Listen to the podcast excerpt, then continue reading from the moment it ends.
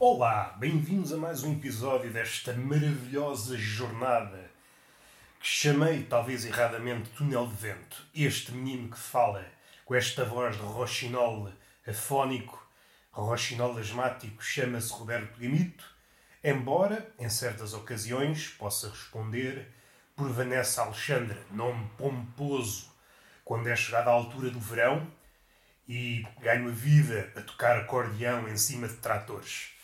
Infelizmente, este ano vou-me ver impossibilitado de praticar essa nobre arte do acordeão. Enfim, a vida é assim. Vou ter que me cingir ao nome Roberto Gamito. E vocês já estão ansiosos. Fecharam os olhos a tentar imaginar essa Vanessa artista. Vamos avançar. As pilhas estão quase a acabar e eu aborreço-me trocar. Estou numa posição quietude, estou aqui, não digo a rezar a um Deus porque estou deitado, a não ser que haja pai algum Deus que receba as preces nesta posição. Não estranharia, os deuses têm que se adaptar. Uma pessoa queixar-se, esse queixume em direção a essa entidade de joelhos, não, não se coaduna com os tempos modernos, tempos que estão paralelos é esta ideia de conforto. Nós queremos conforto e estar de joelhos nunca é muito confortável. Sobretudo para uma pessoa, embora não seja idosa, caminho para lá alegremente. Estar de joelhos durante algum bocado não é confortável.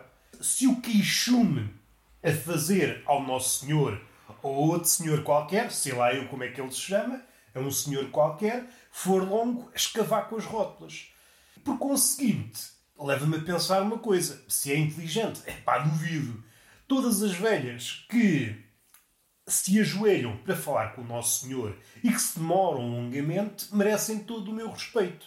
Eu sou um jovem idoso de 35 anos. Tudo o que eu puder fazer para evitar estar de joelhos, evito.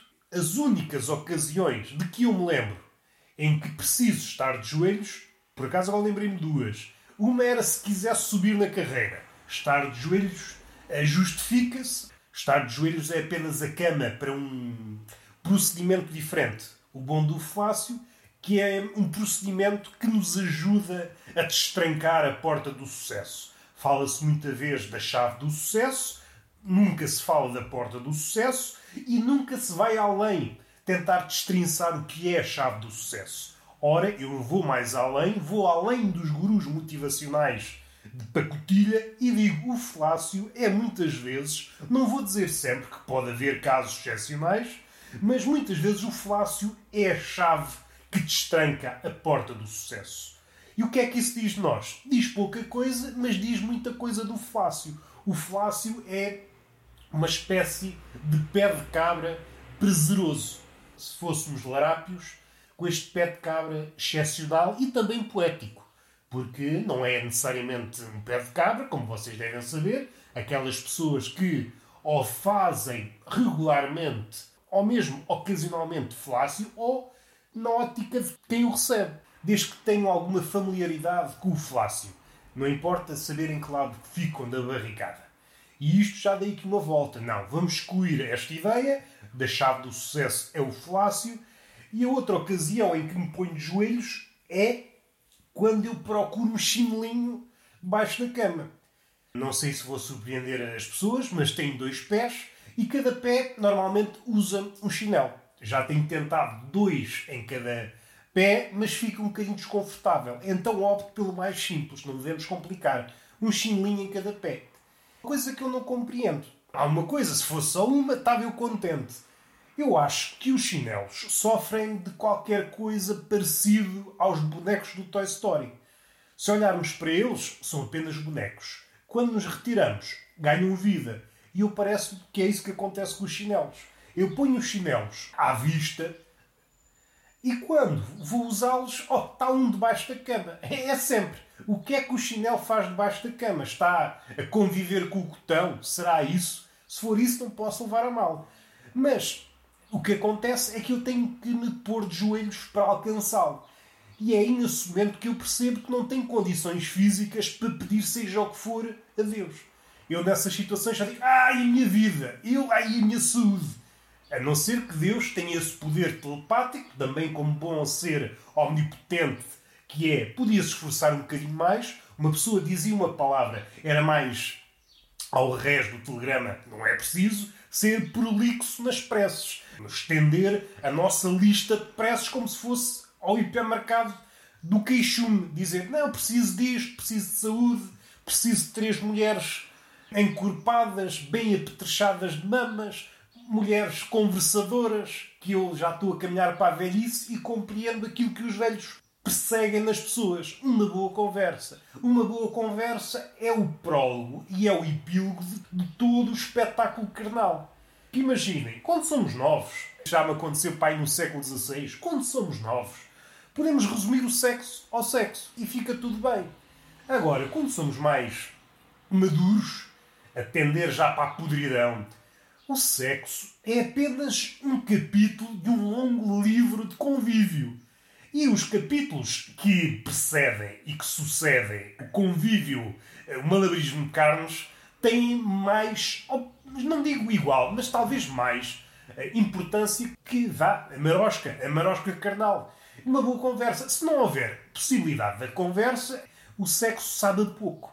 Nós queremos dissertar sobre a vida e sobre coisas miúdas e sobre coisas graúdas. Deixem-me ver se isto ainda está a gravar. Está a gravar, então posso continuar a discorrer sobre a fornicação.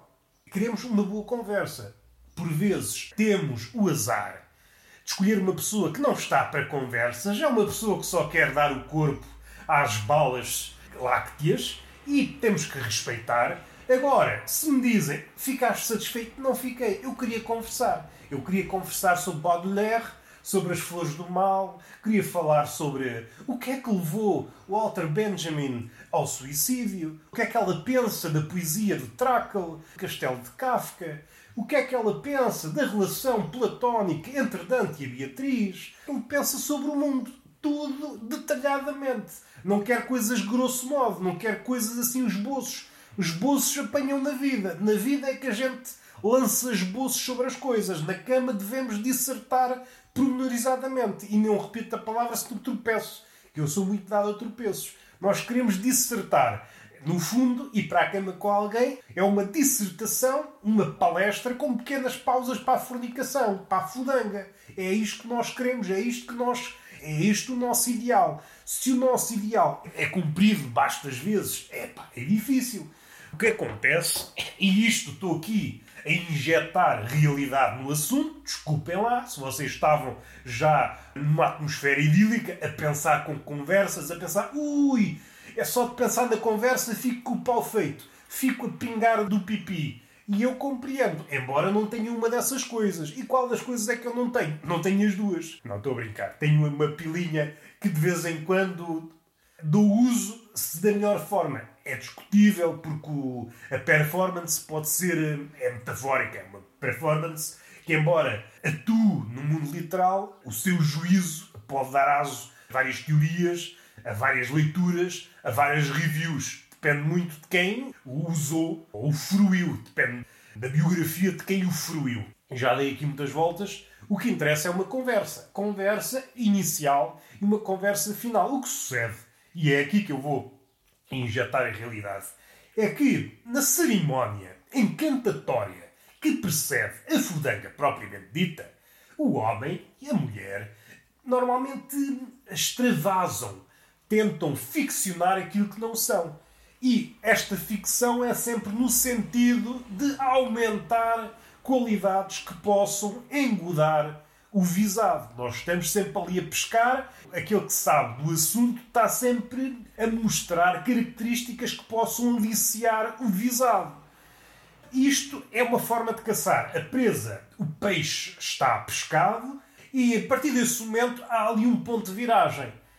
O senhor ou a senhora que é engodava a sua presa numa prosa encantatória revela que é apenas um marujo que não sabe conjugar nada. Sabe que está na iminência de esfrangalhar o mangalho, está na iminência de dedilhar o marisco e percebe que pode evitar prosas mais barrocas. pode ser aquilo que é. Por vezes acontece no final do coito, aí é acontece um ponto de viragem que a pessoa, como se estivesse anteriormente possuída e como se fosse exorcizada, a pessoa revela-se exatamente como é. É uma frase, uma ideia do Woody Allen, no sexo só podemos ser aquilo que somos. E o que é que eu sou? Sou um monte de merda. É por isso que as pessoas depois abandonam o quarto a fugir. Mais uma vez fui verificar se isto estava a gravar, quando por acaso cometem o erro de ir para a cama comigo. Olha, é o que é. Uma pessoa também tem que estar disponível para errar. Espero que continuem a existir mulheres disponíveis para errar. Se eu fosse sincero, era esta a forma de abordagem. Chegava ao pé de uma mulher, será que estás disponível para errar? E a mulher, hum, talvez não, talvez para a semana. Então, quando estiveres disponível para errar, vem ter comigo, estrafecte esse pipi. E ela, ah, tudo bem, tudo falado como deve ser, não há aqui grandes ademanes. Ora, a verdade é outra coisa. A verdade é sempre outra coisa e está sempre um bocadinho mais além por muito grande que seja o nosso braço, mesmo que tenhamos um braço de orangotango, orangotango tem aquele braçalhão, mesmo assim fica um bocadinho além. E é triste. É triste porque uma pessoa chega a uma certa idade percebe que o sexo é só uma desculpa para falar. Normalmente queremos uma conversa, mais uma vez, densa, uma conversa aberta, longa, em que, como nos livramos, pelo menos momentaneamente, de algumas tensões, podemos discorrer livremente sobre assuntos. Sejam esses de contabilidade, sejam eles de poesia, autores, cinema, seja o que for. Quando essa pessoa que nos dava garantias na altura do engate de ser alguém interessante, e é preciso frisar que interessante é uma palavra de aba larga, tanto serve para uma coisa como serve para tudo, e essas palavras que devemos ter alguma cautela. Após a fudanga, verifica que, olha, afinal é apenas um mimo alguém que estava a falar, após a fudanga, um mimo. E é um engano. Ficou amargurados, mais uma vez senti-me enganado. Trouxe esta pessoa para casa para falarmos, falarmos sobre assuntos vários, falarmos sobre o mundo e não. Parece que mais uma vez me enganei. Só houve aqui uma parte de mim que esteve contente, o meu pênis. O meu pênis efetivou-se, está contente, mas o resto do corpo está triste. O resto do corpo nutre-se a conversas. E aqui voltamos ao velho. O velho é alguém que está consciente desta, deste néctar. O velho alimenta-se de conversas. E a velhota, então, ui! A velhota parece que anda sempre com o soro, anda sempre com o carrinho, aquele. Hum, não é carrinho, mas agora não me vou lembrar do nome. É o andarilho do, do soro atrás. É a conversa. Sem conversa, a velha murcha e desaparece e transforma-se em pó. É apenas isto que eu quero falar. Não quero falar de mais nada. Ah, Posso falar de um assunto só para terminar, que eu desconfio que a bateria está quase a acabar e não me posso alongar. Discorri aqui sobre as situações e vocês depois levam estes ensinamentos para o mundo. Estava aqui a pensar. Hoje apoda-se, classifica-se qualquer pessoa, sobretudo no campeonato do insulto. Estou a lembrar, por exemplo, racista, xenófobo, o que for. Coisas dessas que ficam sempre bem se for para pôr no crachá. Dá-se isso assim ao desbarato há ali um ponto e a pessoa diz logo: Não, tu és. Tu és isso e mais nada. Do ponto de vista matemático, dois pontos antigamente serviam para traçar uma reta, hoje basta um. Por um ponto podem passar uma infinidade de retas. Para uma pessoa do Twitter passa apenas uma. Uma pessoa do Twitter só precisa de um ponto para avaliar o mundo. E há aqui outra coisa. Além de, este já é um erro gritante, mas há aqui outra coisa isto é apenas um, um apodo largo serve para mais pessoas, mas esta aqui é a pessoa mais nítida, a pessoa que está no topo da cadeia dos estúpidos. E aqui não estou a pensar, é a aba larga, todas as pessoas, é claro, nas generalizações. Vocês entendem, isto era o tipo de conversa que há décadas não se teria, mas hoje parece que ninguém percebe as merdas. Atualmente há um problema do caraças, deixa lá passar a bota, há um problema do caraças, seja na vida dita real e na vida dita virtual, que é o não dito. Quando não se diz alguma coisa, não se tenta ler aquilo que, aquilo que está implícito. Só parece que é real. A maioria das pessoas só consegue perceber aquilo que está escrito e tem que ser de uma forma muito límpida. E até isso dá aso depois equívocos mas perdeu-se a possibilidade de ver mais sentidos, a possibilidade de ver ironia, a possibilidade do ambíguo em todas as frases e em algumas em particular, e há uma tensão não dito. Por vezes o não dito é não dito porque não é preciso dizer. Estou-me a lembrar agora de uma situação, por exemplo, do, dos Avengers, do, do, último filme dos Avengers. Que há uma parte em que o Thor corta a cabeça ao Thanos. E já não sei quem é que pergunta, já não sei, um personagem qualquer pergunta o que é que fizeste. E ele diz, cortei-lhe a cabeça, uma coisa assim. Toda a gente já viu o que ele fez. Anteriormente, ou num cinema dito de autor, ele não teria respondido. Ele teria respondido com uma expressão, ou teria feito alguma coisa, mas nunca teria dito nada. Este Thor que diz aquilo que está à frente dos nossos olhos representa a pessoa típica das redes sociais. Tem que dizer aquilo que está à frente dos nossos olhos. Caso contrário, há ali uma margem de equívoco. A margem de equívoco existe sempre. Temos que ter em conta que a língua, a palavra, é isso, é sempre uma tentativa de chegar a alguma coisa, mas é uma tentativa que nunca é perfeita, por mais que a dominemos, será sempre uma tentativa imperfeita. Podíamos ir por Kant ou por Fichte, que se abalançaram nesse tema, mas o que nos interessa é essa pessoa do insulto. O insulto fácil esquece de outra coisa. Além do erro do ponto, não traçar vários pontos como se fazia, como se faria numa ciência experimental, temos que ver a tendência para depois traçar uma reta. E essa reta, ainda assim, tem, tem como tudo que é experimental, tudo que é pontinhos, eh, tem uma margem de erro associada, pode ser maior ou menor, mas tem uma margem de erro associada, e é uma pessoa que descura isso tudo. E outra coisa que descura é o arco da pessoa. E vendo do ponto de vista da ficção, ou vendo do ponto de vista da realidade, todos nós descrevemos um arco. Começamos no nascimento e acabamos na morte. Há um arco, imaginando que a vida humana é um projétil, há um ponto cimeiro, depois há um. caímos, não é? Esse arco serve também para entendermos uma coisa. Há pessoas que podem começar a pensar de uma determinada coisa e vão, essencialmente, se abrirem a cabeça ao mundo, vão mudando, quer para um sentido, quer para outro. Mas o inevitável é que mudem. E muitas dessas pessoas estão a excluir essa hipótese, que é aquilo que nos faz humanos, adaptáveis em vários sentidos. É complicado dizer em que sentido vamos. E é curioso que essas pessoas, que muitas vezes são paladinos da empatia, se mostrem tão pouco empáticos com aquilo que é humano. Aquilo que é humano é adaptar-nos à situação e, mais que isso, está a excluir algo muito é também religioso, mas é, é algo que está no cerne da empatia. É estarmos a excluir do outro a hipótese de redenção.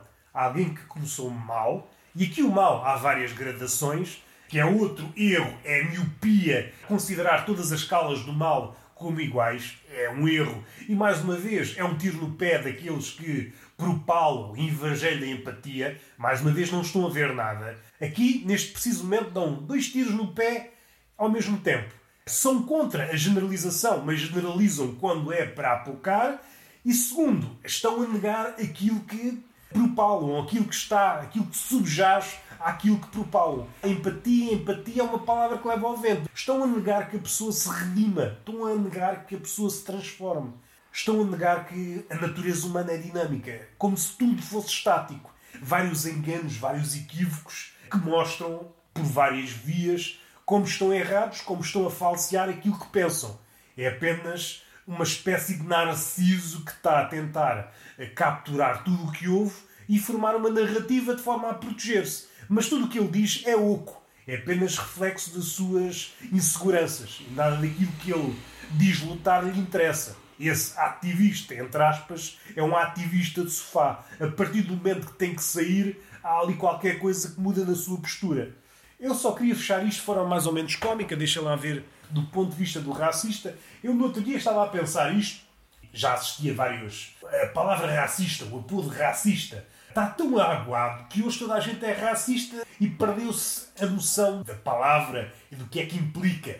Há dias estava a pensar numa situação limite, situação humorística.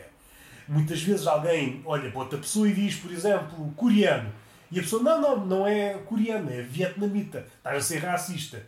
Como se tivéssemos. Uh... Primeiro está aqui a revelar duas coisas. Primeiro, uh, temos que saber, somos obrigados a saber. Isto aqui já é qualquer coisa um bocadinho a roçar o ditatorial. E segundo, não há margem para engano. Duas coisas que me fazem alguma comichão. Isto vou-me pensar aqui uma situação. Alguém que está num teste de geografia, por exemplo, num secundário, em cujo teste seja por cidades, capitais e, por exemplo, nomes dos países no mapa. Alguém que se engana, põe na Coreia, põe China e comete vários enganos desses. Engana-se nas capitais e engana-se nos países.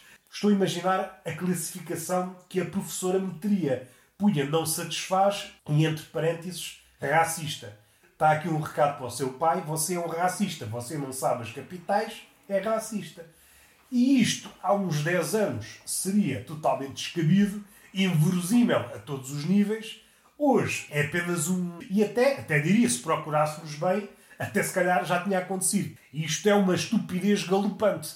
Não conseguimos cercear, não conseguimos bloquear esta estupidez. É uma estupidez que vai galgando níveis. Se fossem círculos, está aqui num círculo que é uma estupidez mínima, vai extravasando, vai extravasando e chega a um ponto em que engole tudo. É uma estupidez.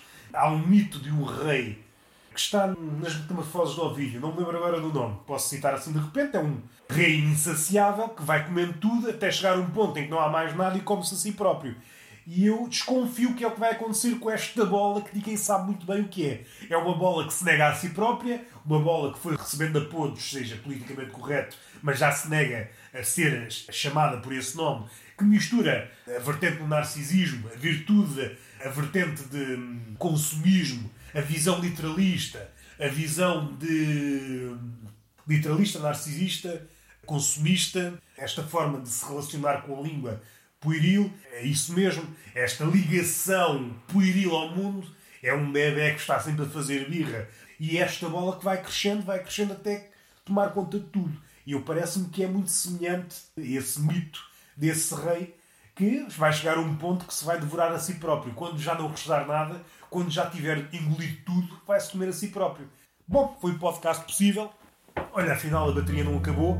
Beijinho na boca. Hoje vai ser mesmo assim. Sou aventureiro, beijinho na boca e palmada fogosa numa das nádegas. A outra faço uma vestinha. Até à próxima.